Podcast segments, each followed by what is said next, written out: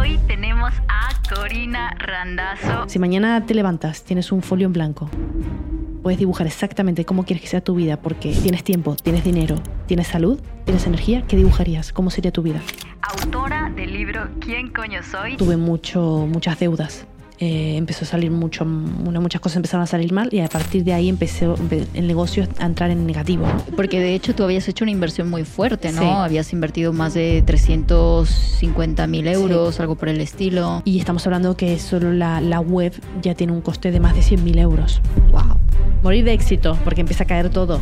Yo lo que hacía era perder, perder, perder dinero, porque al final, claro, gastos, gastos, gastos. Cuando yo digo que invertí 400, casi 400 mil euros, no fue tengo 400.000 euros, tomad y vamos al proyecto. Yo no soy consciente de que estoy en ese estado hasta que a final de 2022 me dan dos ataques de ansiedad muy fuertes, de simplemente tener una idea y de repente en muy poco tiempo tener un equipo de 35 personas. Sin parar, sin descanso, sin vida personal prácticamente, sin darme un espacio de disfrute. Me olvidé de mí. Yo antes de los 38, yo tengo que haber conseguido no necesitar trabajar. Quiero tener una vida lo más abundante y saludable posible, pero no solo en cuanto a economía, cuidado con dejar de lado el quiénes somos ¿no? y para qué estamos haciendo todo lo que estamos haciendo. Que es mi, ha sido siempre mi búsqueda constante, desde bien chiquita. Ha sido una, una sensación ahí profunda de tengo que saber quién soy. Tengo que saber quién soy. Hola, bienvenidos a un nuevo episodio de A lo Grande Podcast y hoy tenemos a Corina Randazo, modelo, actriz, presentadora. En 2013 protagonizó el papel principal del programa español Un Príncipe para Corina. Actualmente tiene un negocio de marca personal donde ha construido una comunidad de más de medio millón de seguidores autora del libro ¿Quién coño soy?, donde narra su proceso de crecimiento y transformación personal. Bienvenida, Corina. Gracias por invitarme y estoy encantada de estar acá. Qué alegría tenerte aquí en este, en este espacio. Este, mm, hay algo que me gusta mucho de ti y es todo tu proceso de transformación que has ido eh, trayendo con los años, ¿no? O sea, tienes una trayectoria bastante potente, has sido modelo, has sido presentadora, has sido de todo. Bueno, aquí tengo que poner unas comillas, ¿no? Porque es verdad que si buscamos en la eh, Wikipedia, que está totalmente desactualizada, pone que he sido modelo, no he sido modelo en mi vida. Ah, mira, pero tiene... Pone que he sido presentadora, no he sido presentadora en mi vida. He trabajado, o sea, he trabajado como imagen de marca para algunas marcas, sí. Perfecto. Em, entonces, claro, quizás en la mente de las personas eso lo relacionan con modelaje, pero no, nunca he sido oficialmente modelo ni he pretendido. Y luego he tenido algunos pinos en televisión, mm. ya sea en formato reality o cuando ya estudié interpretación como actriz. Sí. Entonces por ahí se puede decir o malinterpretar que sea presentadora, pero no actriz. Pero está muy desactualizado, o sea. Sí, o sea, hay que, hacer un reclamo eh, urgente al Wikipedia porque ah, bueno, perfecto, porque es, es necesario y es importante. Pero no te preocupes, en todos los podcasts me han presentado igual hasta ahora, o sea que bueno, pero lo primero que hay que decir es entonces aclarar ese tema. Pero eso no quita el hecho de que has tenido una larga trayectoria, Corina. Sí, eso es cierto. Eh, ¿Cómo ha sido ese proceso y esa evolución de Corina desde ese momento en que salió a la luz? Eh, y hoy en día pues estás aquí con tu marca personal, con tu libro. ¿Cómo ha sido ese proceso? Buah, es que es una pregunta demasiado amplia. Sí, así, así comenzamos aquí. si yo echo la vista atrás, a veces incluso cuando escucho a mis padres hablar de mí, que hablan de repente con, por teléfono con algún familiar de Argentina y le cuentan o hablan de mí, digo, wow, cuántas cosas he hecho. Porque es cierto que pese a tener corta vida, 32 años, he hecho muchos cambios. Siempre he tenido esa energía eh, de necesitar cambiar constantemente. He probado de todo, ¿no? Eh, bueno, he, trabajado muchos años antes de, ponerme a estudiar interpretación. Trabajé absolutamente de todo, dependiente, cuidando niños en peluquería, camarera, eh, de imagen en discotecas, en fin, restaurantes, lo que pillaba. has probado de todo. Lo que pillaba. Luego tuve una etapa donde fue, bueno, después del reality, que yo doy buena televisión, luego me paso a estudiar interpretación, trabajo en teatro, trabajo en cine. Luego ya me paso más a la parte de emprendimiento, me pongo a montar marcas, luego me paso a la parte de redes sociales a la vez que sigo con el emprendimiento, monto negocio, distintos modelos de negocio. Eh, bueno, luego me paso de, emprender a montar empresa, de montar empresa a invertir.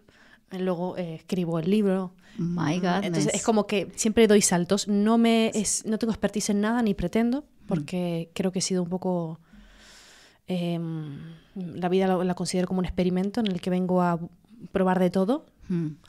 Y, y, abrirme a los cambios también. Soy muy abierta a los cambios. Pero me viene mucho por, por mi forma de ser también. ¿eh? ¿Cómo, ¿Cómo, sientes que eres? Porque yo siento que hay muchas personas que también se van a identificar contigo, que hay personas que una, a veces lo podemos ver desde ese lado como pues negativo, ¿no? O sea, ¿cómo es posible que saltes? Sí, o sea, lo puedes ver desde ese lugar o lo puedes ver también como una oportunidad. Jolín, es decir, esa flexibilidad que tienes para hacer esos saltos, para hacer esos cambios, no cualquiera lo tiene. Creo que también me viene desde chiquitita. Al final yo me mudo a, de Argentina a España con mis padres cuando tengo nueve años. Mm. Claro, en un momento crucial para, un, para una niña al final ya empiezo a vivir cambios importantes desde muy corta edad y a mm. partir de ahí comienzan mudanzas constantes. Mm. Entonces, y sobre todo mi adolescencia, cuando yo me independizo, cada año cambio de lugar, de casa, de piso, de compañeros. Entonces es como que mm. me adapto fácilmente a los cambios también por mi experiencia de vida. Mis hermanos, pese a tener la misma experiencia de vida, luego no se adaptan tanto. Por lo tanto, creo que siempre hay una cuestión de entender cómo funciona tu energía, indagar, porque no todos funcionamos iguales. Y a mí me ayudó mucho el hecho de entender cómo funcionaba para aceptar quién soy, cómo soy y cómo funciono. Antes me frustraba mucho porque yo no puedo estar quizás ocho horas como mi hermana ejecutando tareas o siendo súper disciplinada o súper constante en algo que sea siempre rutinario. Yo no funciono así, me frustro fácilmente, me dreno. Entonces, cuando empiezo a indagar en cómo funciono a través de distintas herramientas, eh, diseño humano, la astrología, carta natal, estas herramientas maravillosas que nos dan un poquito más de autoconocimiento, empiezo a entender que quizás no debería forzar el intentar ser como los demás, sino aceptar quién soy, ¿no? Qué interesante, qué interesante porque lo que te decía, ¿no? O podemos frustrarnos con eso de, es que yo pierdo el foco en las cosas, ¿no? Y necesito algo nuevo y tal, ¿no? Y en ese sentido, Corina, ¿cómo, cómo tú es eso, justo? ¿Cómo tienes el foco en las cosas cuando, cuando haces algo? ¿Qué es lo que te mantiene en esa actividad y dices, pues aquí soy, de aquí soy? Eh, a ver, ha sido un, es que ha sido un proceso. Como digo, no, no, no, no recuerdo un momento en el que yo haya aprendido algo muy concreto he integrado algo. Ha sido como un proceso de todo el rato probar. Durante mucho tiempo he estado muy frustrada y he sentido mucha culpa por no formar parte de los ritmos y las formas de vida de los demás, de la gente de mi alrededor. Veía que la gente era como estudiaba algo, tenía su carrera, creaba su negocio acorde a lo que había estudiado con su carrera, tenía como su, planificación, era súper disciplinado y, y parecía como que tienen las cosas claras hacia una dirección. Y yo nunca he tenido nada claro. Yo al revés. Mm, siempre he sabido, nunca he sabido lo que quería hacer, pero siempre he sabido lo que no quería hacer. Y bajo esa norma he, estado pivotando toda mi vida. Diciendo, ah, pues esto sé que no lo quiero hacer, voy a probar con esto. Me gusta, mm, bueno, me, mm, cambio, o he aprendido lo suficiente. Es como siempre me he regido bajo ese no sé qué hacer, pero sé que esto no lo quiero, no va conmigo. Pues me direcciono por acá. Y me sentía mucha culpa porque veía que mi entorno parecía ser que todo el mundo tiene las cosas bastante claras y yo estaba muy perdida. Entonces, por eso digo que todo ha sido como un experimento y te diría que prueba y error constante de todo lo que he probado mi, en mi vida, ¿no? Y ahora sigo en ese proceso. O sea, he encontrado, o diría, creo haber encontrado mi propósito de vida, pero en ese propósito de vida hay un abanico tan alto y tan grande de posibilidades de cómo poner el talento al servicio, que al final es un abanico importante al que, al que ahí me dirijo, ¿no? Es decir, mi propósito es este y de qué forma yo puedo trabajar desde mi propósito desde un montón de líneas de negocios distintas. Y eso a mí me da paz, paz. Porque necesito esos cambios. Qué guay, ¿no? Porque podemos malentender que el propósito de vida es como ese fin último o ese negocio y nos terminamos apegando a eso y si pensamos fuera de la caja es como, o estoy, no, no estoy honrando este propósito o realmente me estoy perdiendo del camino. ¿Y qué tal si vemos lo que tú dices, no? El propósito como en sí, estoy, estoy viviendo ya mi propósito desde lo que sea que haga, ¿no? Exacto, yo creo que al final como que nos han enseñado al revés, ¿no? Eh, hacer para luego tener, para luego ser. Mm. Y es totalmente al revés porque al final estás tan perdido todo el rato en el hacer mm. o en el tener incluso, que al final te alejas mucho del ser, de quién eres realmente, de qué te gusta. tienes tanto cúmulo de creencias en tu, en tu mente algunas heredadas, otras del colectivo y otras autoimpuestas inconscientemente, que al final te das cuenta que, vale, estoy construyendo, estoy creando, estoy generando, pero miro cinco años atrás y sigo prácticamente estando con el mismo nivel de ansiedad, misma mala calidad de vida, sigo descuidando mi salud física y mental, por lo tanto, ¿hacia dónde te estás dirigiendo? ¿no? ¿Para qué estás haciendo todo lo que haces?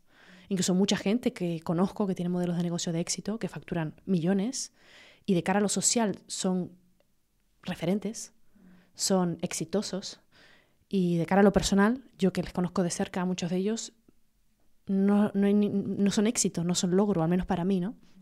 Básicamente porque no son felices. ¿De qué te sirve tener tanto, no? ¿De qué te sirve generar tanto si luego ni siquiera sabes quién eres, ni lo que te gusta, ni tienes eh, tiempo para ti, ni disfrutar de lo que te gusta? Al final, ¿para qué generamos, no? ¿Para qué, para qué generamos capital? ¿Para qué construimos modelos de negocio? Para mejorar nuestra calidad de vida. Y cuando ya tienes lo suficiente, o cuando ya tu modelo de negocio es rentable y ya prácticamente funciona solo, ¿qué haces con ese tiempo? ¿Qué haces con ese dinero? Es ahí donde la gente nunca llega a preguntarse nada. Hmm. Si mañana te levantas, tienes un folio en blanco, puedes dibujar exactamente cómo quieres que sea tu vida porque tienes tiempo, tienes dinero, tienes salud, tienes energía, ¿qué dibujarías? ¿Cómo sería tu vida? Hmm. Y la gente se queda en el limbo, no sabe. Hmm. Entonces está bien hacer y está bien dirigirnos hacia la productividad y hacia algo que nos dé un, propósito también, ¿no? me levanto de la cama con, con una lista de cosas por hacer. Nos da motivos, nos incentiva a seguir vivos y a hacer algo. Pero cuidado con dejar de lado el quiénes somos, ¿no? Y para qué estamos haciendo todo lo que estamos haciendo. Que es mi, ha sido siempre mi búsqueda constante, desde bien chiquita. Ha sido una, una sensación ahí profunda de tengo que saber quién soy. ¡Wow! Qué profundo, ¿eh? Porque yo, pues digo, en, esa edad no me preguntaba ese tipo de cosas hasta que uno llega y, pues por experiencias de la vida te vas dando cuenta de lo importante que es ese proceso personal, pero no es como que uno desde pequeño puede desarrollar esa habilidad de esa búsqueda intrínseca de qué hay más allá, ¿no? A ver, suena muy bonito, pero lo pasé putas. claro, claro. Eh, suena bonito y suena disruptivo, diferente, pero realmente yo me cuestionaba cosas muy profundas desde muy pequeña, pero eh, desde la no comprensión de las cosas y mm. del no sentirme parte de nada y desde un lugar como no me siento comprendida, ¿no? Porque mm. no funciona como el resto. A medida que vas creciendo lo vas entendiendo, lo vas aceptando, lo vas trabajando mucho y vas entendiendo, bueno, que no todo el mundo funciona igual y que está bien ser como una es y aceptar como una es. ¿Hubo algún momento eh, o mejor, ¿hubo algún proceso para ti terapéutico que fue como el punto de quiebre en tu vida? Decir, ¡buah! A partir de esto estoy entendiendo más cosas de mí. Hubo varios, varios quiebres en mi vida. Mm. Hubo varios momentos donde yo sentí perder la identidad. Eh, de ahí el libro ¿Quién coño soy? si nos puedes contar alguno. Así hincapié en varios momentos, ¿no? Mm. Eh, así lo que me viene ahora mismo es, en 2015, por ejemplo, fue un... Yo tenía, que tenía 20, 20 y pocos años. En 2015 yo sufro eh, a nivel personal una ruptura muy fuerte, un, abandono de una de mis parejas, em, en la que convivía con él hacía tres años, una relación bastante plena, o eso parecía ser, bastante sana, y de repente de la noche a la mañana desaparece, sin dar ni una señal. Entonces yo entro en una especie como, sí, de depresión, se podría decir, un anhelo muy profundo, una tristeza profunda. Aparte, también tengamos en cuenta para quienes nos escuchen y se sientan identificados con estos, eh, que también soy persona paz, altamente sensible, por lo tanto, tenemos una forma de comunicarnos y de recibir la información de nuestro alrededor de una forma mucho más sensitiva. Somos mucho más susceptibles al, al sufrimiento de alguna forma, al dolor. Entonces, de alguna forma, de ciertas circunstancias, pues le puedes pasar un poco peor, ¿no? Ahí entro en un momento muy profundo y ahí fue cuando yo, en 2015, te estoy hablando hace muchos años, eh, empiezo a leer eh, libros de autoayuda y desarrollo personal. No empiezo a leer, los empiezo a devorar.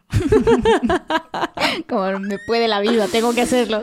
Claro, sentí una conexión tan profunda con este tipo mm. de libros que yo antes nunca había leído anteriormente, la mm. Lo intentaba, novelas, no me atrapaba nada. Pero los libros de desarrollo bah, Pues somos comía. dos, ¿eh? O sea, yo soy fan de los libros de autodesarrollo, aunque a veces le, le tiren el hate de la vida, pero es que yo todo. siento, sí, hay de todo. Hay de todo, porque de todo. luego es verdad que cuando lees mucho ya empiezas a ser repetitivo o empiezas a darte cuenta de fallas o, o cosas Sí. que tú aplicarías o que te faltan, en fin. Sí. Pero en 2015, por ejemplo, hubo un punto importante, porque ahí empezó un crecimiento personal muy profundo. O sea, ahí fue cuando yo empecé a trabajar en mí, 2015. Mm. Te podría decir que otro, bueno, el- ese fue como el, el primero y el último. Te voy a decir más el último más reciente fue a finales de 2022. Eh, yo en- entro sin darme cuenta, o sea, vivo durante una, una etapa larga de mi 2022 en un estado de microdepresión sin ser consciente. Porque tengamos en cuenta que la depresión al final no significa estar eh, deprimido o estar triste. La depresión a veces es tan profunda que ni siquiera tu entorno es consciente de que estás depresivo. Mm. Por eso es tan difícil a veces detectar. Eh, pues yo no soy consciente de que estoy en ese estado hasta que a final de 2022 me dan dos ataques de ansiedad muy fuertes en el que mi, cuerpo pues responde porque yo no soy capaz de, de entender qué me estaba pasando. Uno de ellos fue delante de mis padres, que fue el punto de inflexión también en la familia, de oye, paremos que a Corina está, está, no está bien y es muy raro, es Corina, la que siempre está bien y siempre Mm. tiene respuesta y soluciona todo y sonrisa para todo el mundo. Y ahí fue cuando yo tuve un- una etapa también de volver a, de caer para volver a emerger, ¿no? Ahí yo empiezo terapia. En- en- empecé terapia en enero de 2023. Mm. Después de esas etapas de, bueno, depresión, pero también ansiedad, ¿no? Ansi- Es que es un, un cúmulo. Claro. Al final la depresión y la ansiedad van bastante de la mano. ¿Y hubo un detonante para que eso sucediera o simplemente... Sí, al final eh, yo cuando creo el modelo de negocio CorsoFit, por si los, me imagino que los oyentes tampoco tendrán conocimiento de esto, pero bueno, en mis redes sociales lo he compartido hace no mucho toda Sí, la historia, Mm, porque sentía que tenía que sacarla. mm. Al final de fuera, CorsoFit eh, se pone como muy mo- modelo de negocio, de éxito, de referencia, y yo quería contar la historia de atrás, eh, que para mí lo sigue siendo, Claro. pero quería que la gente supiese la historia. ¿no? Mm, era un modelo de- donde tú eh, promovías vida saludable. Exacto. Sí, justo. Entonces, claro, de, de simplemente tener una idea a pilotarla y de repente en muy poco tiempo mm, tener un equipo de 35 personas trabajando para esa idea, una única socia capitalista, que era yo en ese caso, con una única cara visible, que era yo, eh, dura- con una responsabilidad tan grande, al final me vi como colocada como CEO de una empresa de la cual yo ni quería ser CEO, porque nunca, nu- nunca he pretendido liderar un equipo tan grande. No era mi lugar, no era mi talento tampoco. Y al final me vi con tanta, tanta, tanta responsabilidad y estuve tan, tan, tan drenada durante tanto tiempo, porque mi vida era trabajar, literalmente, durante esos dos años prácticamente, Mm. sin parar, sin descanso, sin vida personal prácticamente, sin darme un espacio de disfrute. Estaba tan volcada en el proyecto que no fui consciente que me perdí. Me olvidé de mí. Me olvidé de mí por completo. Y claro, hasta que el cuerpo reaccionó y me di cuenta de que ya estaba en un estado constante de estrés y ansiedad que era insostenible. O sea, es normal que mi cuerpo me respondiese de esa forma. Me dijo, hasta aquí. Si no paras tú, te paro yo. y fue lo que pasó. O sea, te diría que esos dos son los más relevantes Mm. de cómo empecé en mi, en mi autodesarrollo y el último momento de impasse que tuve que tener, obligarme a parar porque Wow, uno empezó por una relación amorosa y luego, im- imagínate, luego Sí. fue por eh, eso, ¿no? Eh, las responsabilidades también profesionales y de negocio que tenías en aquel entonces. Y en todo ese periodo, bueno, a partir de ese periodo, tú empiezas, me imagino, un proceso mucho más profundo de terapia, de acompañamiento y demás. ¿Hubo alguna herramienta terapéutica para ti que, que más te impactó en este proceso? Lo digo porque aquí nuestros oyentes les encanta de, de todos los tipos de procesos terapéuticos que existen. Aquí hemos probado también de todo, pero ¿hubo alguno que, que resonó mucho más en ti? creo que esto también es muy personal, ¿no? Mm. Al final hay gente que reacciona más con unas herramientas y con otras. Sí te puedo decir que todas las herramientas que he probado, todas me han aportado algo. Es cierto que el momento de terapia, al final, es que todas me vinieron muy bien. Creo que la terapia me vino muy bien en su momento para, para sanar eh, ciertas heridas eh, de la niñez, porque al final creo que la terapia tiende a ir muy hacia atrás, ¿no? De dónde vienen tus creencias, quién eres, qué te ha sucedido. Por lo tanto, en esa línea de vida ir hacia atrás y recordar para sanar y perdonar me parece un ejercicio maravilloso. El coaching quizás se posiciona mucho más a tu proyección y motivación de hacia dónde te quieres dirigir, totalmente necesario. O sea, creo que las dos ramas se complementan a la perfección. Las dos ramas me ayudaron. Luego más eh, herramientas quizás más eh, del mundo espiritual, llamémosle, que para mí no son espirituales, son, si se le encuentra la razón, son muy terrenales. Si se le encuentra la, la, bueno, sí, la explicación, ¿no? Sí. Eh, la astrología, la carta natal, el diseño humano. Me vino muy bien, hace poco hice constelaciones familiares, Mm. regresión. he probado un poco de todo, la verdad. Wow. Y todas, todas, todas me han ayudado mucho árbol transgeneracional para entender también de dónde vengo y por qué soy como soy, ¿no? En- todas, todas me han aportado. Como te he dicho, me gusta probar un poco de todo y luego quedarme con la información que a mí me sirva, ¿no? Mm. No, no generalmente no me quedo atrapada en una única herramienta y la, la estrujo, como digo, eh, Mm. porque no funciona así. Pero hay gente que, que bueno, le le, sirve mucho la claro. astrología. La astrología me encanta, me conecta muchísimo. Eh, bueno, distintas ramas. Mm. La verdad es que todas, todas me han ayudado. No te podría decir, Ha sido esto. ha sido Claro. esto, ¿no? Mm, Ha sido un proceso de todo. Qué interesante, qué interesante. ¿Qué crees que ha sido como la transformación de esa Corina que antes vivía, pues eso, ¿no? Sin estos procesos, sin este... Aunque tú siempre has sido de, de ir hacia la búsqueda de lo más profundo, pero a, a partir de este proceso terapéutico que has venido ya durante los últimos años sobre todo, ¿Crees que ha habido una transformación de Corina en sí, una evolución, una ruptura, algo que se ha transformado? Sí, ha habido varios procesos de transformación, pero el último te podría decir que fue en este 2023. Cuando yo empiezo el año, decidí empezar el año, después de romper con todo, eh, después de caer, como digo, ¿no? Y empezar este proceso terapéutico y darme cuenta que, que me había dejado en último lugar, ¿no? Automáticamente dije, ¿qué, ¿qué es lo que he querido hacer, ¿no? Y siempre, y al final siempre pospongo. ¿Y qué es lo que me conecta? ¿Qué es lo que conecta a Corina con su identidad y con su esencia? A mí me conecta el silencio, me conecta, o sea, mi tiempo conmigo a solas, me conecta el buen clima, el sol, el mar. Así que dije, pues lo uno en un viaje y me voy dos meses eh, yo sola en furgoneta, mi primer viaje en furgoneta, a recorrer las Islas Canarias. Y como siempre le, que, le tengo que poner un, reto a todo lo que hago porque soy así de leonina y no me conformo con poco, dije voy a escribir ese libro, ese libro que llevo años diciendo que lo voy a hacer y, al final no, no nunca encuentro el momento. Así que te podría decir que después de ese viaje, incluso cuando lo empecé ya empezó un proceso de transformación muy fuerte, pero sobre todo después de ese viaje, cuando acaba este viaje, casi dos meses yo sola, eh, con una liberación que no me había permitido vivir estos últimos años. Y los viajes sola transforman, o sea, es un encuentro contigo misma, pero brutal. No hay escapatoria, No hay escapatoria. ¿eh? Porque además ya estás fuera de tu contexto, ¿y a dónde más escapo, no? No, no, ya es, no hay ruido, no hay responsabilidades, entre comillas, ¿no? Eh, estás tú y el mundo. Ahora sí, tu lienzo en blanco. ¿Qué quieres? ¿no? Y tener mucho espacio de tiempo para, para una misma. Te permite, a mí me permite reconocer mucho, ¿no? De que, que sí, que no. Que quiero seguir y que quiero soltar. Hacia dónde me quiero dirigir y que no pienso volver a repetir, ¿no? Entonces, después de hacer mucha limpieza, porque las dos primeras semanas fue como de mucha limpieza personal, después empecé a escribir y fue como, wow, brotaban esas palabras en el libro, ¿no? Y volví eso con un, con un inicio del libro, porque evidentemente no lo escribí en dos meses, pero sí lo empecé. Volví con una claridad que no había tenido hacía mucho tiempo y volviendo a reconectarme con mi niña, ¿no? Con, con esa niña que había dejado totalmente de lado, inconscientemente, por supuesto, durante tanto tiempo. Entonces volví muy renovada, muy transformada.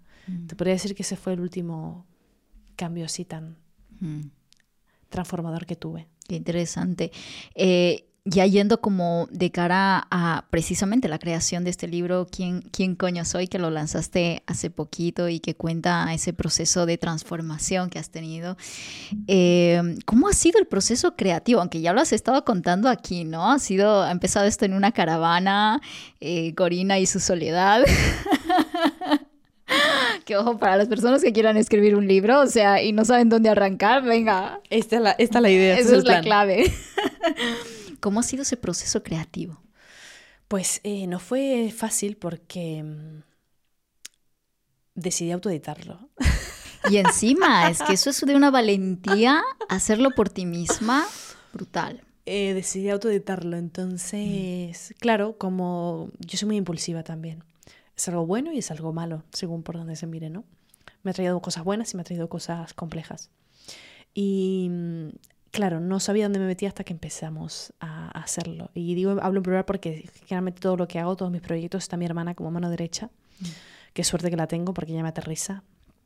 Ella es muy tierra y me da un poquito más de disciplina. Y qué importante, Y de ¿eh? estructura, Sobre sí. todo para las personas que somos bastante de, de soñar, de traer Mm. ideas y tal, necesitamos gente que nos ayude a, a- a concretarlo. Total.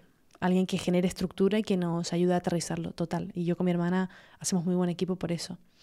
Entonces eh, fue complejo, fue complejo porque teníamos, yo seguía desarrollando el libro, mi hermana se estaba encargando más de la parte de product manager, eh, conseguir el, el diseñador, el maquetador. ¿Tú desde el Eh. principio tenías claro que esto, este libro lo ibas a autoeditar? Sí. Sí, lo O sea, tenía ni siquiera fuiste a ver editores, bueno, eh, editoriales. Mm, varias editoriales me tocaron la puerta en varios momentos y editoriales de, de todo tipo, incluso las más reconocidas. Y me reuní con algunas de ellas, pero honestamente yo funciono mucho como en energías. Al final, y también por experiencias, porque yo también con mi hermana tengo una agencia de influencers y hemos trabajado con editoriales y han sacado muchos, los influencers con los que trabajamos han sacado libros y se lo hemos gestionado nosotras y al final te das cuenta que simplemente te despachan. Sí, te ayudan con toda la parte de autoedición, te lanzan y te posicionan durante los tres primeros meses, pero luego los, los acuerdos, para mi gusto, cada uno oye la su percepción, pero para mi gusto son demasiado eh, injustos, abusivos. Eh, tanto en la condición económica como en las exigencias de tener que sacar próximos eh, libros o ejemplares con ellos, en fin, no me parece justo, la verdad. Quizás para una persona que no tiene su propia comunidad le puede venir bien para posicionarse, pero personas que tenemos ya nuestra propia comunidad Claro.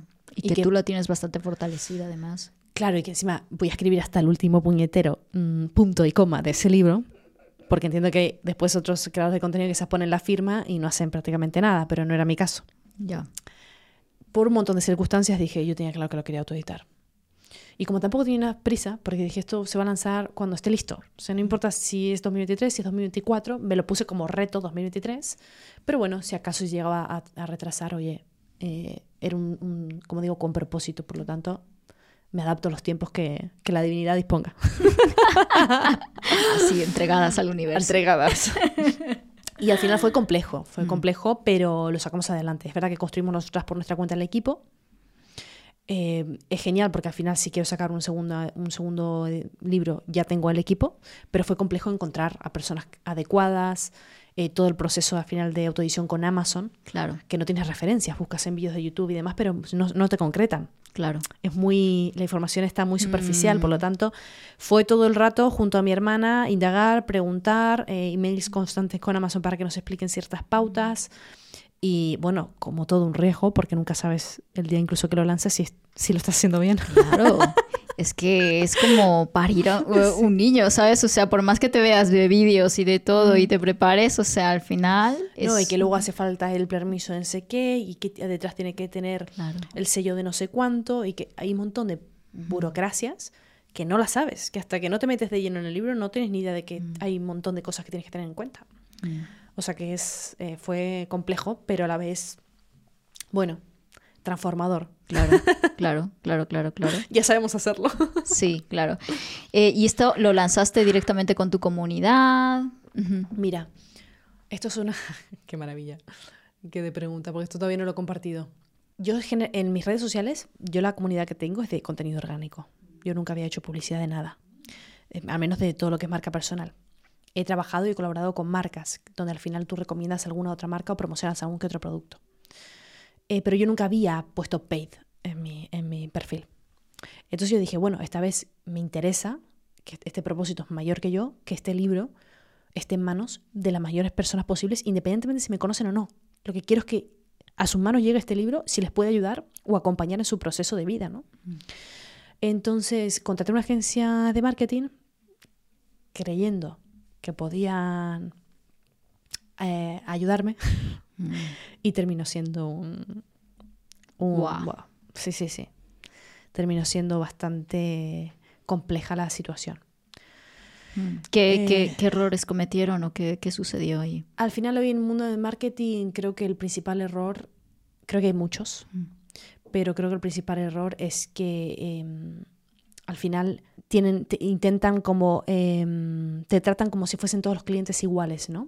Al final es como creo que el principal error es que es difícil que encuentres una agencia de marketing que se integren contigo, que se molesten en tu proceso de comunicación, de entender cómo funcionas, quién es tu comunidad, cómo te comunicas. Por lo tanto, tienen que redactar el copy, tienen que redactar el contenido, tienen que...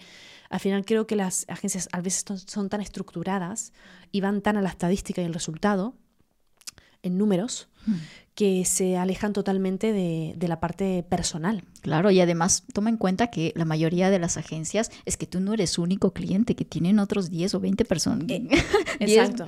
Claro, o sea, clientes ahí. Entonces, que-. ¿qué pasa? Que la estrategia que me propusieron en un principio, Mm.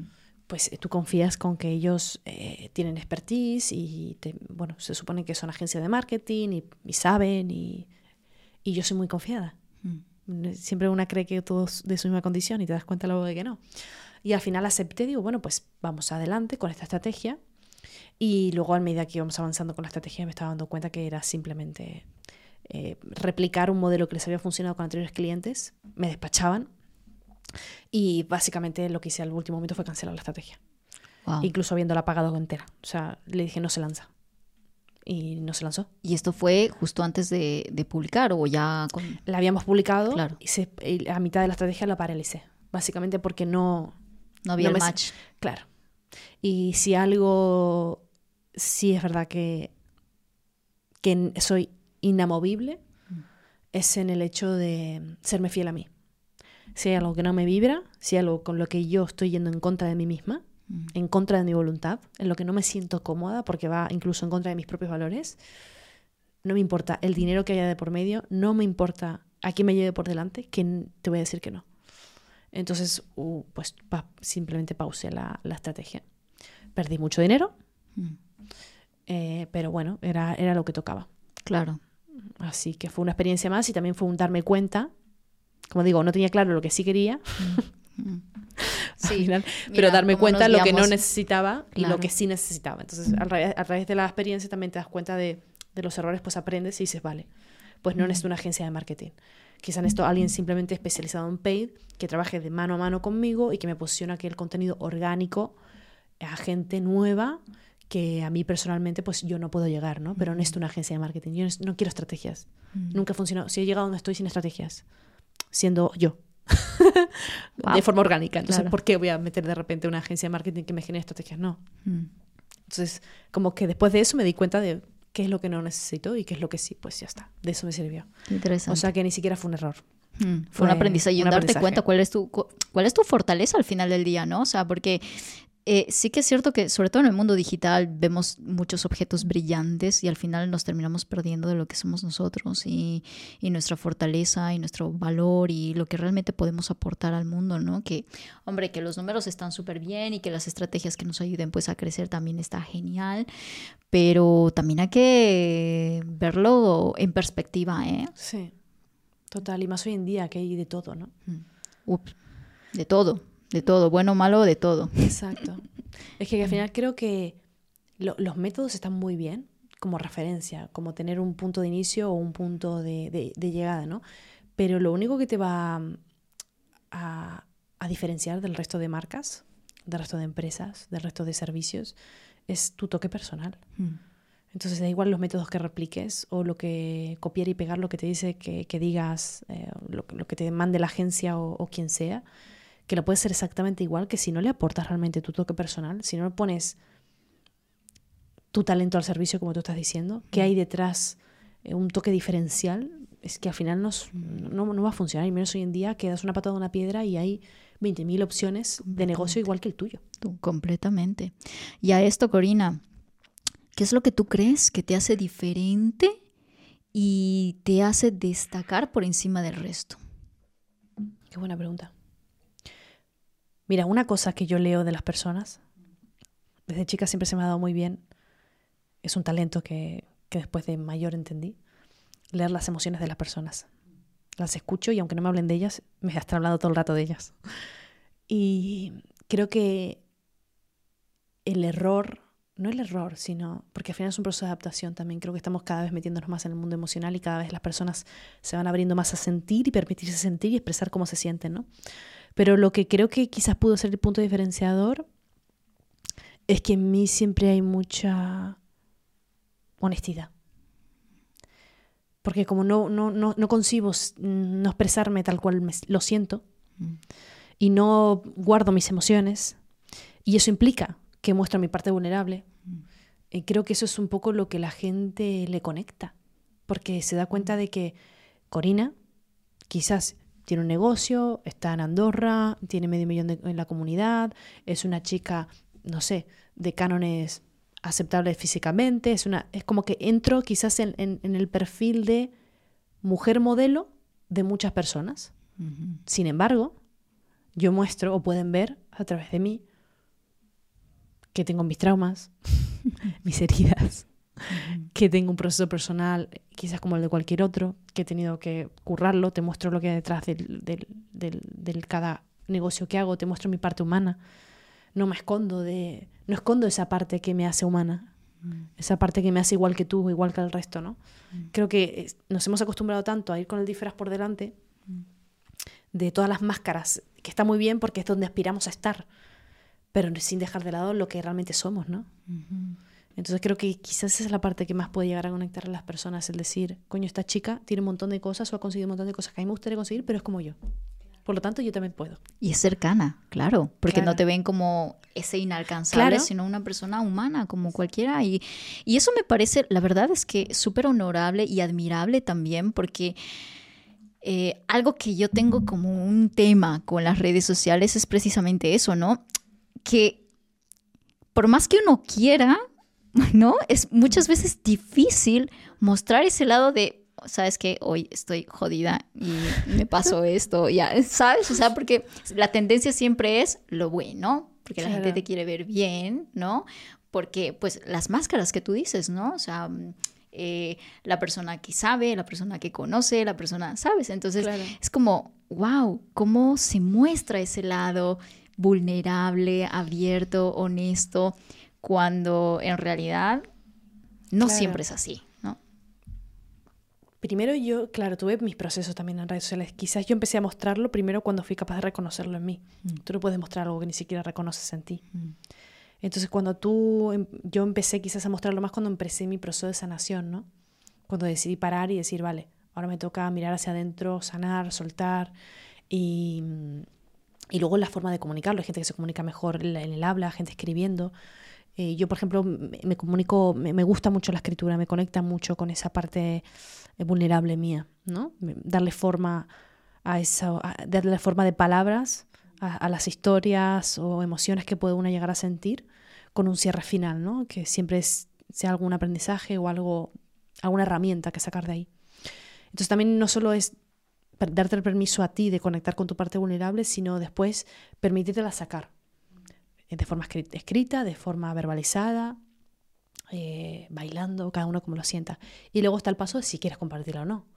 Pero luego, si, independientemente de si quieres compartirlo o no, yo creo que lo importante es conectar con esa parte vulnerable que mucha gente no se permite. Y creo que eso es lo que viene antes de compartirlo por redes, ¿no? Conectar una con eso y luego ya decidir de qué forma lo, lo comparte sin expectativa. Creo que al final las redes una de las cosas que me ayuda siempre a compartir las cosas es que las publico y no, no miro estadísticas, no miro nada.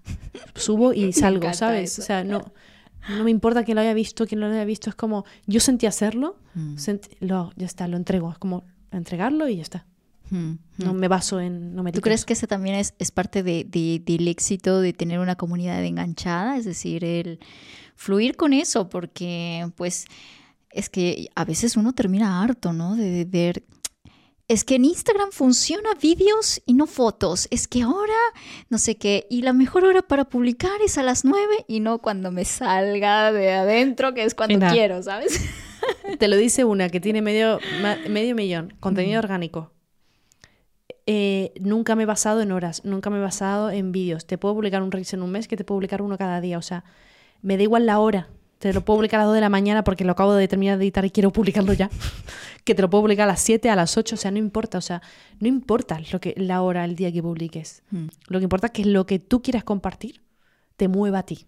Porque si te mueve a ti, al final todos somos eh, energía, si te mueve a ti, créeme que le va a mover a mucha gente que piensa o está en situaciones similares a la tuya. Por lo tanto, si nos dejamos de expectativas y dejamos de lado el replicar lo que otros nos dicen y miramos más hacia adentro de tú qué sientes al crear este contenido, ¿es necesario, es necesario, te vibra hacerlo, te apetece? ¿De qué forma lo harías tú? No como te dicen que tiene que ser un vídeo de los primeros cuatro segundos, tiene que haber esto y después, ¿de qué forma lo harías tú?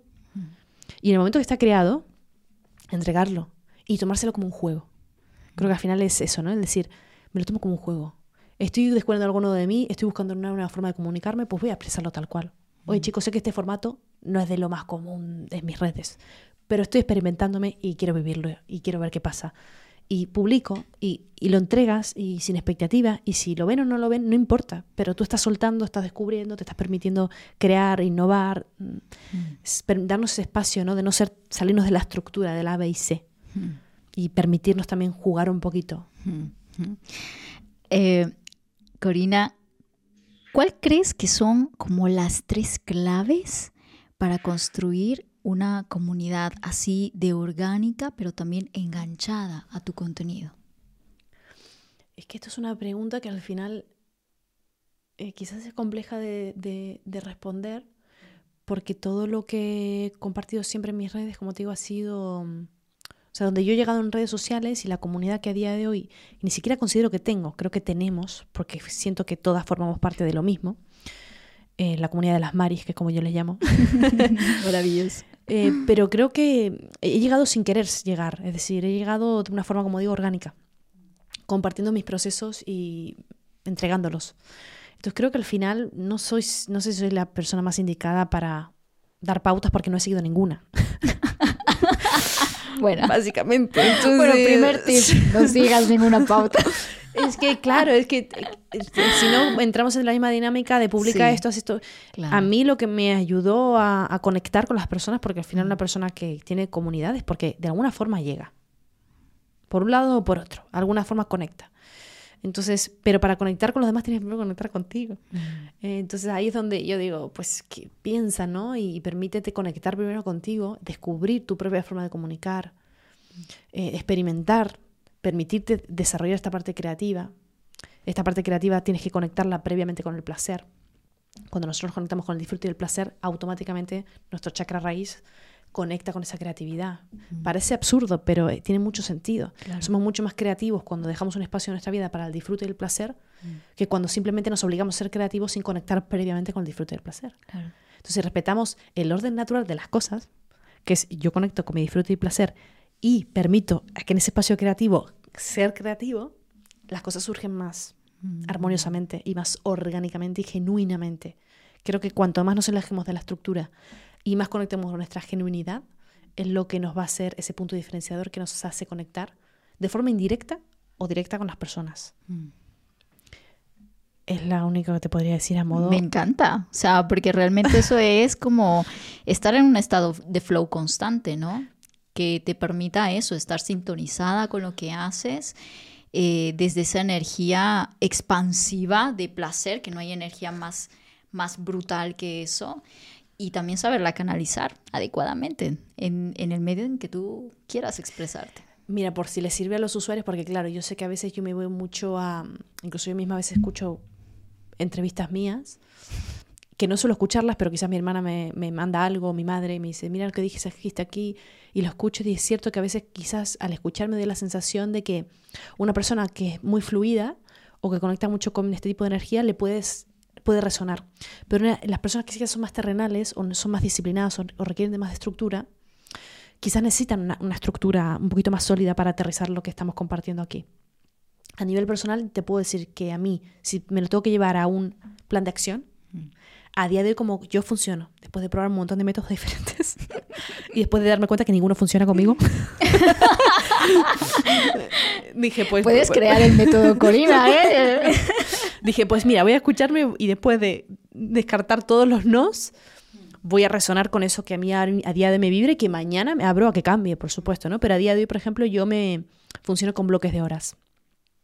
Entonces tengo mi bloque de hora, eh, mis bloques de horas para, enfocados al cuidado físico, que en ese bloque de horas pues entra tanto el cuidado físico, me refiero a deporte, como ir al fisio, como dentista, peluquería, uñas, todo lo que me permita estar sana por dentro y por fuera físicamente. Ha- Hago lo- bloques de horas por semana. Entonces, bloque de horas de cuidado físico, bloque de horas de cuidado mental. En el cuidado mental me entra todo lo que son la lectura, la escucha de podcasts, eh, ver documentales, todo aquello que potencie mi crecimiento personal. Puede ser que incluso sea hablar con una amiga mm, que te hace reflexionar y que te hace aprender. O sea, dentro de ese baremo que cada uno considere que es lo que le ayuda a nivel de crecimiento personal, ¿no? Y luego la- el bloque energético. El bloque energético es ese cultivo eh, que hago de mi energía, ¿no? Que pueden ser herramientas de, como hemos compartido antes, que me conectan con- mucho con mi parte energética, puede ser la práctica de yoga, que yo lo hago con un propósito más energético que físico, y mi parte creativa va ahí dentro también. Todas esas cosas que a mí me conectan con el placer, con mi parte que me, que me da vida, como digo, volver a conectar.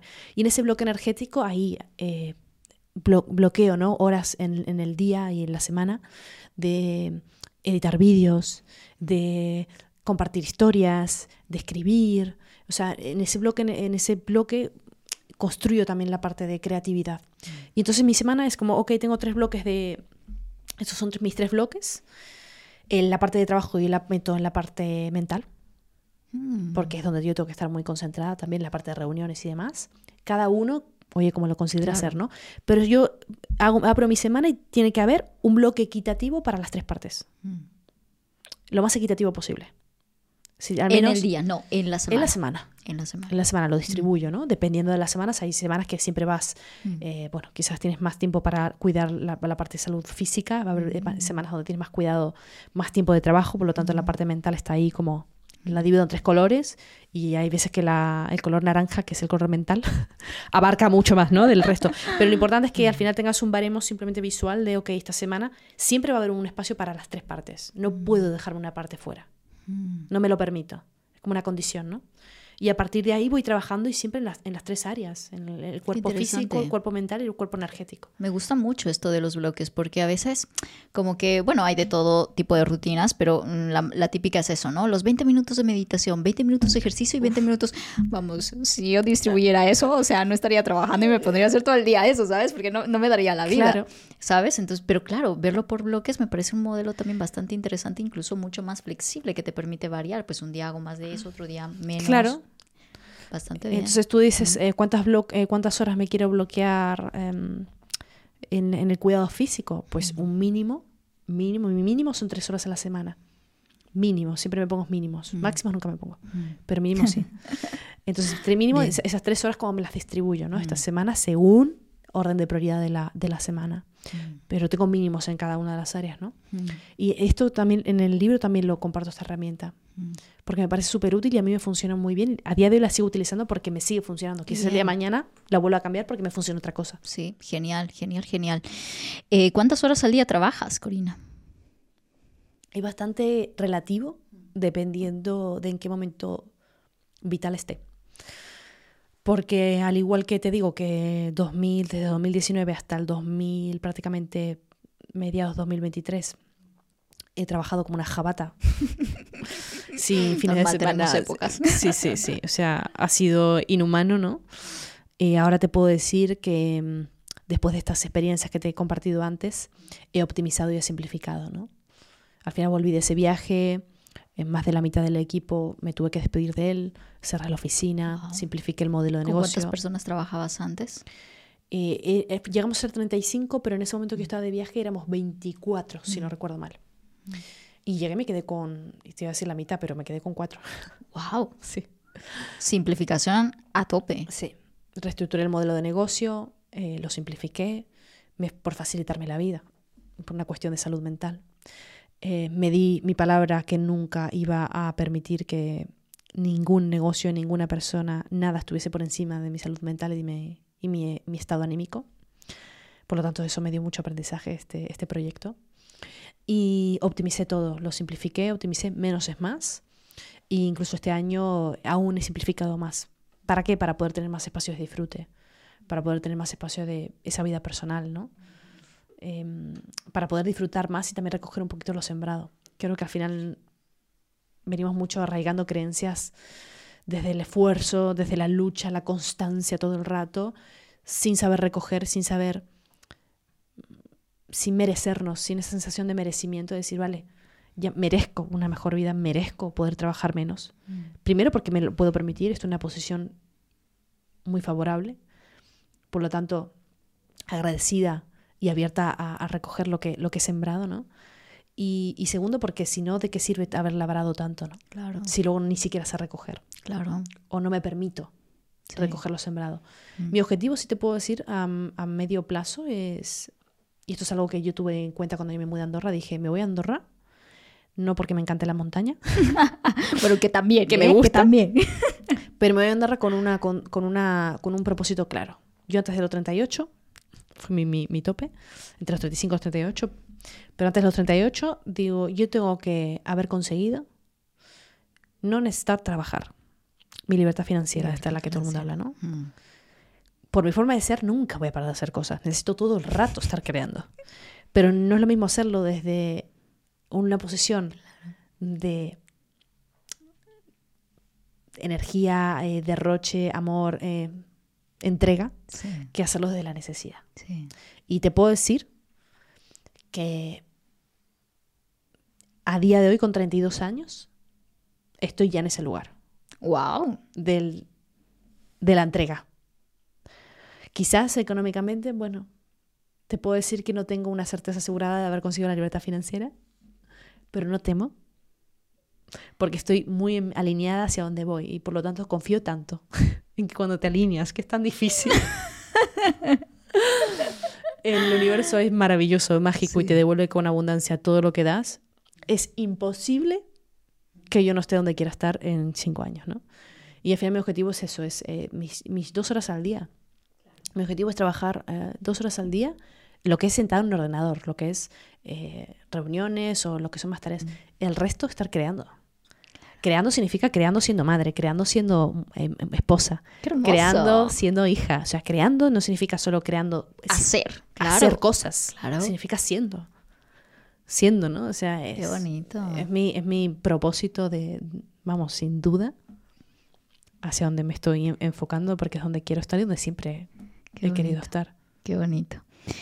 Bueno, y antes de pasar a nuestro último bloque de negocios y finanzas, ya sabes que si aún no estás suscrito a nuestro canal de YouTube, lo hagas ahora mismo haciendo clic en la campanita de abajo para que así te lleguen notificaciones cada vez que salga una entrevista nueva.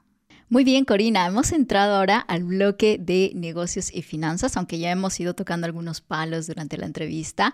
Quiero que profundicemos sobre todo en tu modelo de negocio. Dijiste que este, este último año, sobre todo, has cambiado el modelo de negocio. ¿Cómo funciona ahora mismo tu marca personal? ¿Qué productos ofreces? Cuéntame un poquito más, ¿cómo es? Pues a ver, te cuento un poquito las vías de negocio que tengo ahora mismo abiertas.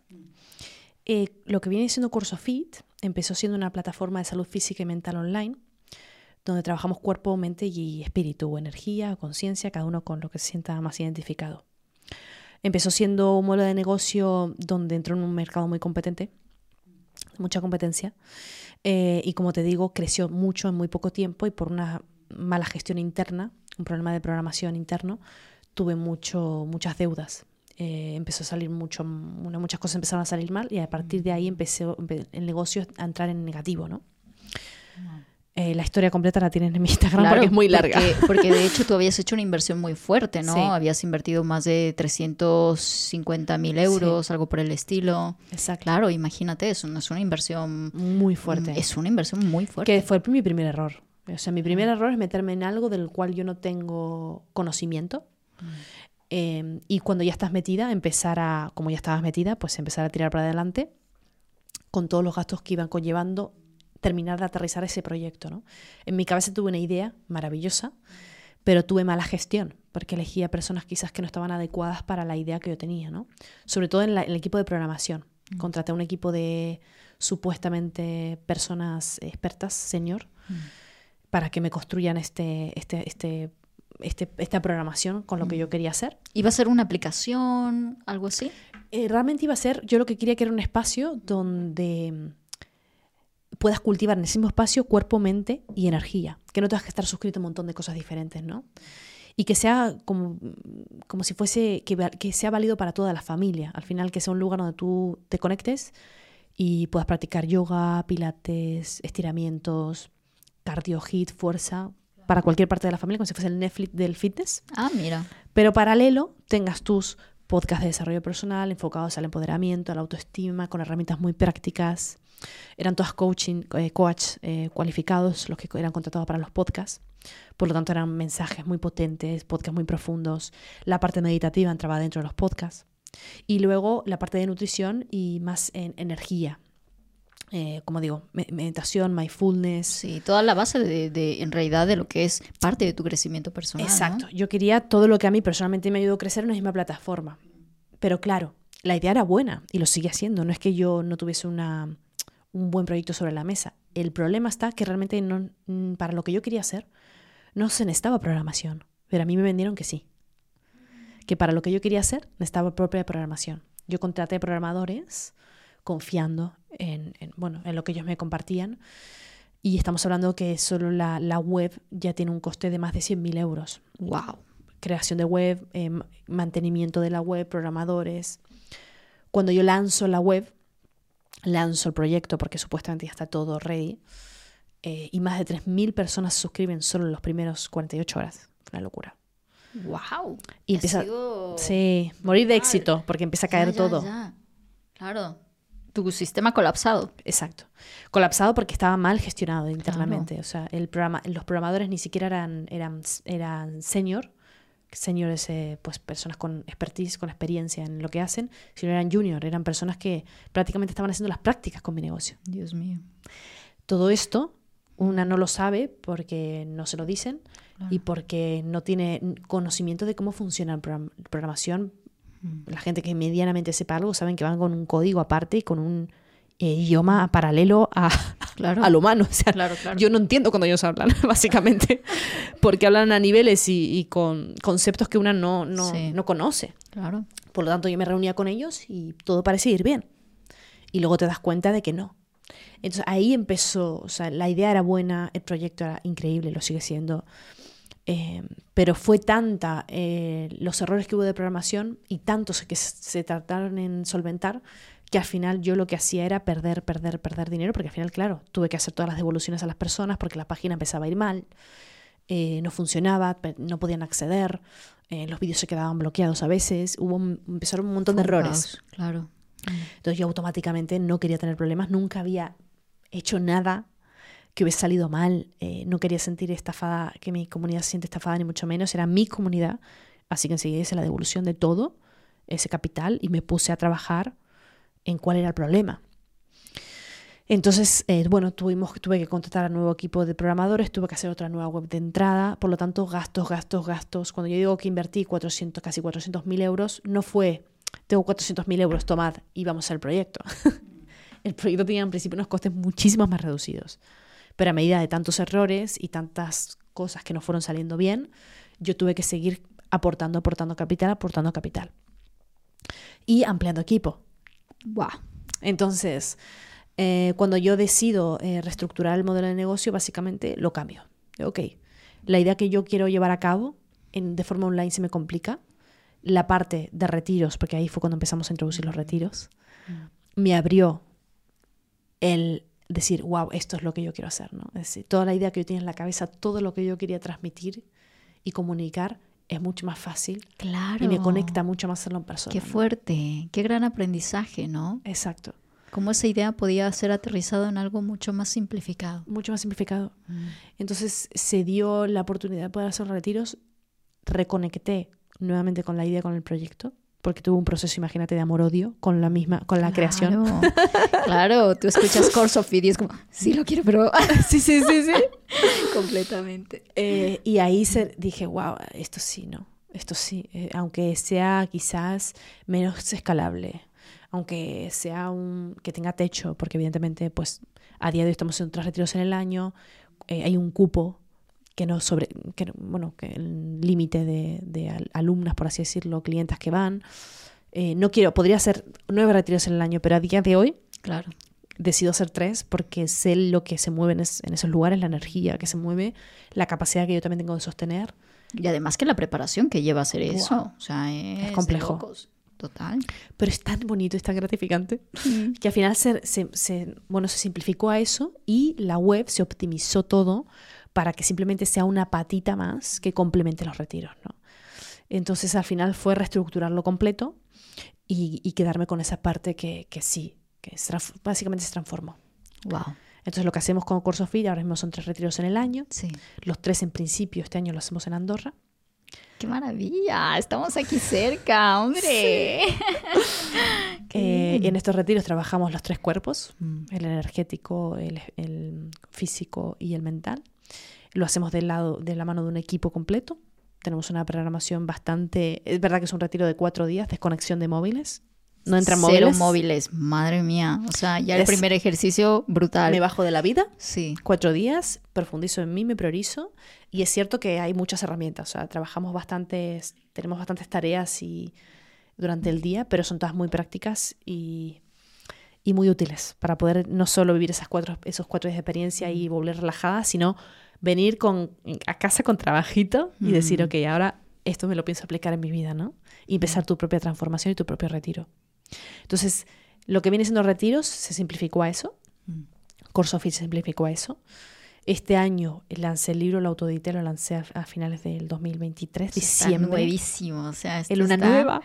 13 de diciembre lo lanzamos. Con toda la energía de Luna Nueva. Qué guay. Entonces este año tengo como prioridad el hecho de darlo a conocer, eh, por eso este, me bloqueo espacios de tiempo para entrevistas, em, eh, para charlas, bueno, para viajar y darlo a conocer y hablar un poquito también de lo que hay tras él. Y mm, me gustaría mucho, ya tengo una idea para un segundo, para empezar un segundo libro, eh, que ahí está, como digo, en esos bloqueos de, creativos que tengo en la agenda. Surgirá el momento de empezar. A lo mejor y te pide otro viaje. Créeme que más o menos ya lo tengo en mi mente. Ah, pues mira. Y, paralelamente luego tengo, eh, sigo trabajando con la agencia que tengo con mi hermana. De influencers. De influencers. Mm. También lo tenemos muy optimizado y simplificado, no tenemos el propósito a día de hoy de expandirlo y ni de hacerlo crecer. Tenemos nuestros clientes, eh, nuestras marcas y nuestras campañas que están muy automatizadas ya mm. y no nos generan mucho beneficio, pero tampoco nos generan mucha inversión en tiempo. Por lo tanto, ahí la mantenemos sin altas expectativas y, bueno, yo paralelamente seguir con mi, con mi parte de, marca personal, ¿no? que es básicamente dar eh, a conocer el libro, dar a conocer los retiros y muy abierta también lo que la vida me ponga por delante. Y habiendo aprendido mucho de, de, la experiencia. No quiero meterme en proyectos que requieran de mucha constancia. Me gusta, me gusta, eh, quiero crear, seguir creando proyectos que se, se crea un espacio de tiempo de creatividad de ese proyecto y entregarlo. Mm que has visto que ahí está tu fortaleza. Ahí está mi fortaleza, exacto. No puedo quedarme anclada o atada a algo solo porque es lo que toca o por obligación. No funciona así. Entonces, aprendo aprendido la experiencia, eh, tengo algunas ideas de cosas que quiero construir y entregarlas para seguir creciendo y, y, bueno, ganando en experiencia de vida. Qué guay, qué guay, me encanta, me encanta. Eh, Corina, ¿se puede saber cuánto estás facturando ahora mismo con todas tus líneas de negocio? Mira, si te digo la verdad, el libro, incluso cuando yo lo lancé, hmm. te puedo decir que el libro me costó lanzarlo, teniendo en cuenta eh, la inversión que yo también hice en la agencia. En la agencia me gasté unos 35 mil euros. Hmm. Es con costes de agencia e inversión en paid. Em, aún habiendo desactivado a mitad de, campaña, fue lo que me gasté. Claro, Entonces, si quitamos, o sea, te hablo que más o menos el libro me costó entre 80 y 85 mil euros todo, teniendo en cuenta también el gasto de agencia. Wow. Eh, pero sí también te digo que cuando yo lancé el libro, yo no, no, he sabido todavía lo que ha generado. O sea, no tengo. Eh, mi, mi que tiene acceso a eso y me lleva las cuentas. Porque no quise ponerle. Como esa energía de ríndeme. Exacto. Lo entregué y, digo, cuando tenga que hacer la declaración del 2024, mm, claro. sabré. Sí, eso es lo bueno de tener delegada las finanzas. ¿eh? bueno, esa parte la, como que la tengo delegada porque, eh, bueno, como digo, para mí tiene un propósito mayor independientemente de lo que pueda llegar a, a facturar, ¿no? Lo contaré cuando sea el momento y yo también lo sepa. No, no tengo ningún, ningún drama, como digo, en contar estas cosas. Pero sí te puedo decir que ahí lo tengo delegado. También CorsoFit, eh, cerramos, sí te puedo decir que cerramos el 2023 eh, el cierre contable que lo hice hace muy poquito, Mm. en números rojos, seguimos en números rojos, tendremos unos menos 25.000, Mm, al menos no estamos tan lejos Claro. como antes. Ya. Em, pero como he dicho, al final ha habido mucho aprendizaje. Este 2024 hemos simplificado mucho más, nos centramos solo en retiros y espero cerrar el 2024 con, con positivo. Pero como digo, siguen siendo proyectos con mucho propósito, de los cuales mm, quizás ahora mismo el, no hay un beneficio económico de éxito, pero sé que lo habrá. Mm. Porque es imposible que no lo haya. Claro, o sea, si, si le estás dando esa energía y esa caña, Exacto. seguramente exacto. que sí. No, y al final también hemos, hemos limpiado un poco toda la duda que traíamos, ¿no? Que era considerable. Por lo tanto, Claro, has eh, reducido equipo, o sea, hay muchas mejoras por todo lado. Claro. Entonces te puedo decir eh, números del 2022, porque el 2023 todavía no está cerrado. eh, pero 2022 es- eh, se facturó, yo estuve cerca de facturar el, el millón, 900 y, y largo mil, con todos mis modelos de negocio. Modelo de negocio, campañas, eh, curso fit y demás. Facturación, que facturación sabemos que no es beneficio, es Claro, facturación. claro, claro. Claro, y ahora hablaremos de, de beneficio. ¿Cuánto, ¿Cuánto te queda después? Qué buena pregunta. Eh, soy un poco eh, soy un poco desastre eh, con el tema de relación contable. Es más, es algo que me he tenido que poner mucha práctica, mucha disciplina. Eh, pero a día de hoy te puedo decir, em, claro, no- no- como digo, no sé qué pertenece, hay mucho del que pertenece al 2023, pero a día de hoy te puedo decir que tengo inversión en inmuebles, tengo inversión en, en la parte de criptomonedas y bolsa, Muy bien. tengo em, dinero en el banco, error por mi parte, pero bueno, siempre digo, si no sabes dónde Hombre. meterlo, al menos tenerlo ahí. Sí, hombre, un, un- un- un- un porcentaje. Un porcentaje que meter. Siempre es necesario. Sí. Eh, y lo tengo en principio bastante, bastante distribuido y se puede acercar al millón todavía, Mm, con el total. mm, mm. Muy bien. Sí. ¿Te sientes bien con eso? Sí, al final confío mucho en, en que todo lo que estoy construyendo ahora Mm. eh, son eh, proyectos a largo plazo, son largoplacistas y, y van a generar ingresos durante mucho tiempo. Eh, están muy alineados y, y al final se hacen desde un lugar de calma y, y paz. Y no hay nada mejor no hay que nada eso. mejor que eso. No hay nada mejor. Yo sé y reconozco que podrías ganar mucho más. Es más, estos, estos últimos años, 2023 y 2024, se podría decir que quizás no facture como facturé el 2021-2022, ¿no? Pero porque no quiero. Claro. Suena un No, poco pero- pero Oye, pero lo estoy escuchando eh, mucho más seguido que, que antes, ¿eh? Sí, sí, sí. Muchas personas que quieren negocios más simplificados, que les traigan menos dolor de cabeza y más satisfacción personal. Muchísimo, ¿eh? te podría decir que en- es muy fácil en redes sociales hoy en día con la comunidad que tengo, que al final es muy fiel, porque recordemos que no por tener seguidores eres influenciador. Eh, mucha gente tiene... Otro tema ¿eh? eso. Sí. Mucha gente tiene millón, dos millones de seguidores y no te vende una sola camiseta. Que, que hubo un caso, ¿no? Hubo Es muchos un- casos. Hubo muchos casos, pero la más sonada me acuerdo hace un par de años, ¿no? De esta influencer que tenía como dos millones, tres millones de seguidores y que cuando lanzó su línea de camisetas no vendió ni el mínimo que No, necesitaba para total. lanzar. Por eso digo que eh, suerte que esto de alguna forma se está entendiendo ahora, Claro, ¿no? Claro. Que el tener seguidores no... No, no, no significa implica. el éxito mm, de tu negocio para nada. No. Mm. Eh, hay, hay influencer, que- bueno, influencer, eh, por eso digo, se ha prostituido mucho esa palabra, pero mm, que tenga seguidores no significa que influencia, esa es la gran diferencia. Entonces, una comunidad como la mía, que es creador de contenido y que la gente está ahí porque se conecta mucho con mi forma de vida, eh, también me, me he ganado mucho esa confianza, ¿no? De ellas eh, y respeto y cuido y protejo mucho por eso. Para mí mis redes son una parte de mí, por lo tanto, ser fiel, infiel a mis redes sería ser infiel a mí no, no soy capaz, ¿no? Ni lo haría nunca. Entonces, eso hace que, que, imagínate la cantidad de puertas de marcas que te tocan la puerta ofreciéndote sumas importantes para trabajar con ellas. Si, si yo me dedicase solo a las redes sociales y, trabajaría con un montón de marcas, facturaría lo mismo que facturé quizás en otros años. Sería fácil facturar mucho. Pero no estoy alineada con eso. Ahora mismo lo que quiero es trabajar para mí. Colaboro con algunas marcas muy puntuales que vibren mucho con mi valo- mis valores y mi proyección, pero ya no trabajo con marcas como antes, ¿no? Claro. Quizás. O sea, no es tu modelo principal, claro. Mm. Entonces estoy en otro momento vital diferente. Ya no me interesa tanto ser súper productiva y súper facturar y acumular millones. Y no quiero. O sea, quiero vivir tranquila. Quiero tener una vida lo más abundante y saludable posible, pero no solo en cuanto a economía, sino en, en cuanto a calidad de vida, como, como te comento. Qué guay. Entonces estoy en otro momento. Me gusta, me gusta, porque eso es un aprendizaje importante. Y que la gente se sienta cómoda con eso también, ¿sabes? Que eso Si es yo me mudé a. Andorra, Mm. mm, no para ganar mm, mucho más, sino para al menos con lo que gano, que no me roben, a pesar.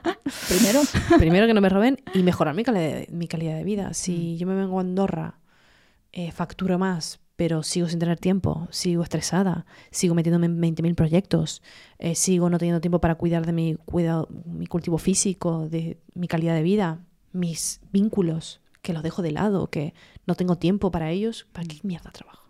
claro. ¿Para qué mierda Claro. genero? Toda la razón. Entonces ahora estoy en un momento de no me importa tanto lo que facturo o lo que pueden llegar a generar los proyectos, sino en potenciar mi calidad de vida. Muy bien, muy bien, muy bien. Em, Corina, ¿tú te pagas un sueldo al mes o cómo distribuyes tus finanzas? Yo tengo una nómina eh, recurrente, ¿no? Que va de mi empresa a mi cuenta personal, que son de 5.000 euros. Pero es cierto que no vivo con 5.000 euros. Vivo con 5.000 euros, podría perfectamente, pero no los o sea, no es un límite. ¿Cómo decirte? Es decir, al final sabemos que vivir en Andorra tiene sus pros, pero también sigue siendo un, un lugar muy costoso. Ya. Solo un alquiler, si quieres vivir sola, te cuesta lo que te cuesta. Sí, y, y, hombre, con en los últimos años, ¿cuánto han subido los alquileres? Ya ni te Total. digo. Eh, la, la alimentación aquí también sabemos que es bastante excesiva. O sea, al final, quizás de gastos fijos puedo sumarte entre sociedad, o sea, seguros, impuestos, eh, vivienda, alimentación y demás, entre los 3.000 y 3.500, como poco, te diría. Em, pero es cierto que luego no me, me encanta disfrutar de comer fuera. Hmm. No soy de comprarme cosas, ni ropa, ni joyas, ni. Pero, pero no, me, no me limito. O sea, yo tengo un, me, me hago mis mis 5.000 al mes, pero si algún mes me lo tengo que exceder, sí, pero sin sentimiento de culpa alguno, ¿eh? Me encanta. Ninguno, me encanta decir, porque doy, doy gracias que lo puedo hacer. Sí, claro. O sea, entonces es como que yo me pongo ese, esa recurrencia mensual, pero si hay un mes que, me, que quiero invitar a mis padres de viaje eh, y quiero regalar unas vacaciones o lo que sea, pero vamos, y, y agradecidísima y, y lo disfruto. Me quiero ir de vacaciones y lo, generalmente soy mucho de, de dar a los míos. Cuando doy, me recargo. Pero cuando también me doy a mí, he aprendido a no sentir culpa porque fue un proceso también difícil. ¿eh? sí. Eh, ¿Qué sí, te costaba? me costaba. Me costaba. Yo generaba y daba, generaba y daba. Mm. Y el momento de recibir Era me- como- era eh, no. Entonces, en vez de ir a este lugar, voy a este. Sí, ya En medías, ¿no? O sea, esta, ajá. voy a e- ent- Claro. Era medía. Digo, ¿por Sí. Pero he tenido que poner mucha conciencia y mucho trabajo. El no merecimiento es un programita que yo tenía muy activo eh, y que me lo tuve que trabajar Mm. bastante. Mm. Y hablando de eso, Corina, ¿cuál ha sido el último capricho que te has dado? Tema de capricho. Es que tampoco se llamarle capricho, pero me, me compré un coche hace poco, porque el mío, yo tenía un, un coche que aparte le tengo un montón de cariño, se lo regalé a mi hermano ahora. Es de segunda mano, me costó mm, 4.000 euros, 4.200 euros Ya. hace tres años aquí en. Andorra. Ajá. Un Hyundai maravilloso, un 4x4, que lo amo, Hombre, pero un día murió. murió, me dejó tirada en- Señales. Sí. Y me dijeron, Corina, hay que hacer esto, esto y esto eh, para arreglarlo. Y, y bueno, necesitaba comprarme otro coche y es cierto que ya era hora. Era hora que tengo un, un- un coche seminuevo al menos, ¿no? Eh, entonces eh, fue la, la un- la última inversión así que hice en mí de, Qué bien. y, y disfrutarlo. ¿Cuánto te costó el coche? 30.000 euros. 30 mil. Me lo compré en Andorra, un T-Rox. Eh, sí, un T-Rox. Ahí, ahí te dice como si... Eh, más, ni, ni lo elegí yo, lo eligió mi pareja, que dijo, porque yo no entiendo de coches ni, ni me llama la atención. Sí. O sea, sí te puedo decir que... Que lo necesitabas para lo conducir, vamos. Exacto. Y el otro coche lo arreglé, ahora lo tiene mi hermano, que sigue estando en la familia, como digo. Porque le tengo mucho cariño a ese coche. Pero fue el último así que diría mm, que invertí un, un importe considerable Mm, Muy bien, en mí. muy bien. Sí. Y una casa familiar en Galicia. ¿Qué te compraste? Sí. ¡Hala! Una casa familiar. Esto fue eh, algunos meses atrás, pero sí una casa familiar. Y ahí vas, mm, pues eso, ¿no? De vacaciones. No de me la dan hasta qué? abril. Ah, vale. Entonces, eh, en principio este verano tengo pensado pasar allí tiempo con la Hombre, familia. por supuesto. Pero sí quería, como digo, recoger los sembrados. Fue un impasse considerable el 2023 Muy para empezar a bien. recoger. Muy bien, pero para ya sentirte en el mood de este año es año de, de, de recoger, lo, De que, recoger. Lo que he trabajado. Total. Muy bien, muy bien. Sí. Genial. Pues mm, ya entrando al final de esta entrevista, te voy a hacer las dos últimas preguntas que tienen que ver con una dinámica, un juego que Ah, sí, hacemos aquí. Y es que nuestras entrevistadas o nuestros entrevistados em, traen preguntas. Ah, sí. Sí, Me traen encanta. preguntas para las personas que van a venir al podcast. Eh, y lo interesante es que no saben quién viene. No saben. Ah, lanzan la pregunta. Lanzan Me la encanta. pregunta y... Ah, yo tengo que dejar otra para el siguiente. Exacto. Así que prepárate, afila cuchillo. Yo, yo solamente te voy a decir es que afiles cuchillo, Venga. ¿vale? Te voy a dejar la pregunta. Vale. Cuando yo lo escuché y luego supe que ibas a venir tú, se me, o sea, se me puso como la piel de gallina. Vamos a ver cuánto te resuena, ¿vale? Vale. ¿Realmente, Corina, crees que te conoces a ti misma? ¡Buah! Es heavy esta pregunta. Es muy heavy. Es y encima que, con el, con el libro te lo juro, es que fue brutal. Mira. Mi respuesta más sensata a día de hoy, quizás mañana la cambie, pero a día de hoy te puedo decir que creo que en esta vida nunca llegamos a conocernos del todo, pero sí siento que a día de hoy me conozco lo suficientemente bien como para permitirme ser feliz. Y con eso, a día de hoy, me puedo dar con un puñetero canto en los dientes, porque ya es más de lo que puede conseguir mucha gente. Eh, esa es mi, mi respuesta. Qué bonito. Y es verdad, ¿no? El camino del autoconocimiento nunca acaba. No, no creo que acabe acaba. nunca. Y nunca Y acaba. eso es maravilloso. Imagínate que tenga un tope. Es que ya no hay sentido. ¿Para qué hago las cosas?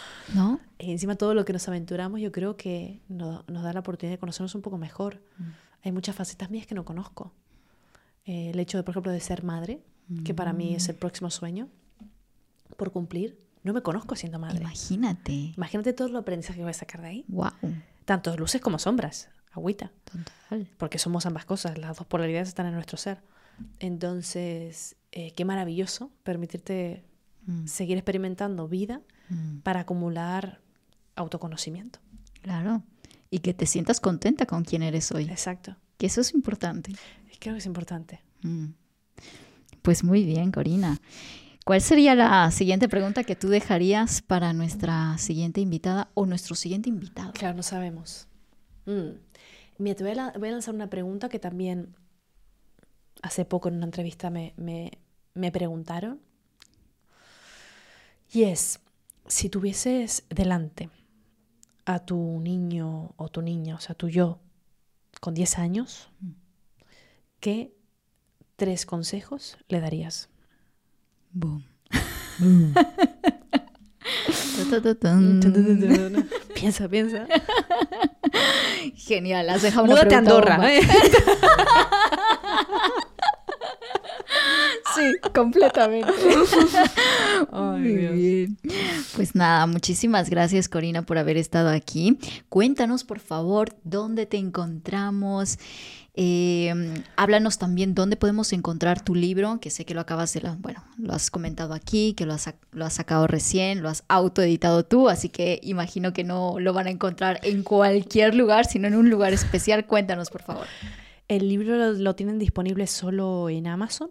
¿Quién, ¿Quién coño soy? La guía que necesitas para aprender a quererte. Va acompañado de un diario emocional, en el caso de que lo queráis comprar va aparte. Es una herramienta más. En el libro traigo nueve herramientas muy prácticas para las personas que son muy terrenales. Mm. Y al final es un libro que, mm, bajo mi percepción, te puede acompañar en tu proceso de, crecimiento, ¿no? Con, de todas las herramientas que yo he probado, de todo eso que hablábamos antes, de todas las terapias, de todos los métodos. Yo he seleccionado las nueve que yo considero para mí puntos de antes y después de mi vida y que muchas a día de hoy las sigo aplicando y están en este libro, ¿no? Siempre alineadas de un aprendizaje y historia personal. Mm. Es muy práctico, es muy disruptivo, es para esas personas que realmente quieren crecimiento. Si no quieres crecimiento, no lo leas porque te va a chocar. Ya. Y solo está disponible en Amazon. Y a mí me podéis encontrar donde más activa estoy a día de hoy es en Instagram. Muy bien. Corina Randazzo. Y aquí abajo dejaremos todos los detalles, tanto del libro como también de la cuenta de Corina. Exacto. Así que nada, muchísimas gracias por este espacio, por esta charla. Lo he disfrutado, la verdad, muchísimo. Y, y nos vemos en una siguiente oportunidad. Perfecto. Muchísimas gracias por estar, por ser y por existir. y bueno, para todos los demás, ya sabes que hagas lo que hagas, siempre hazlo a lo grande y nos vemos en una siguiente oportunidad. Chao, chao. Qué hermoso, me encantaron. Igual.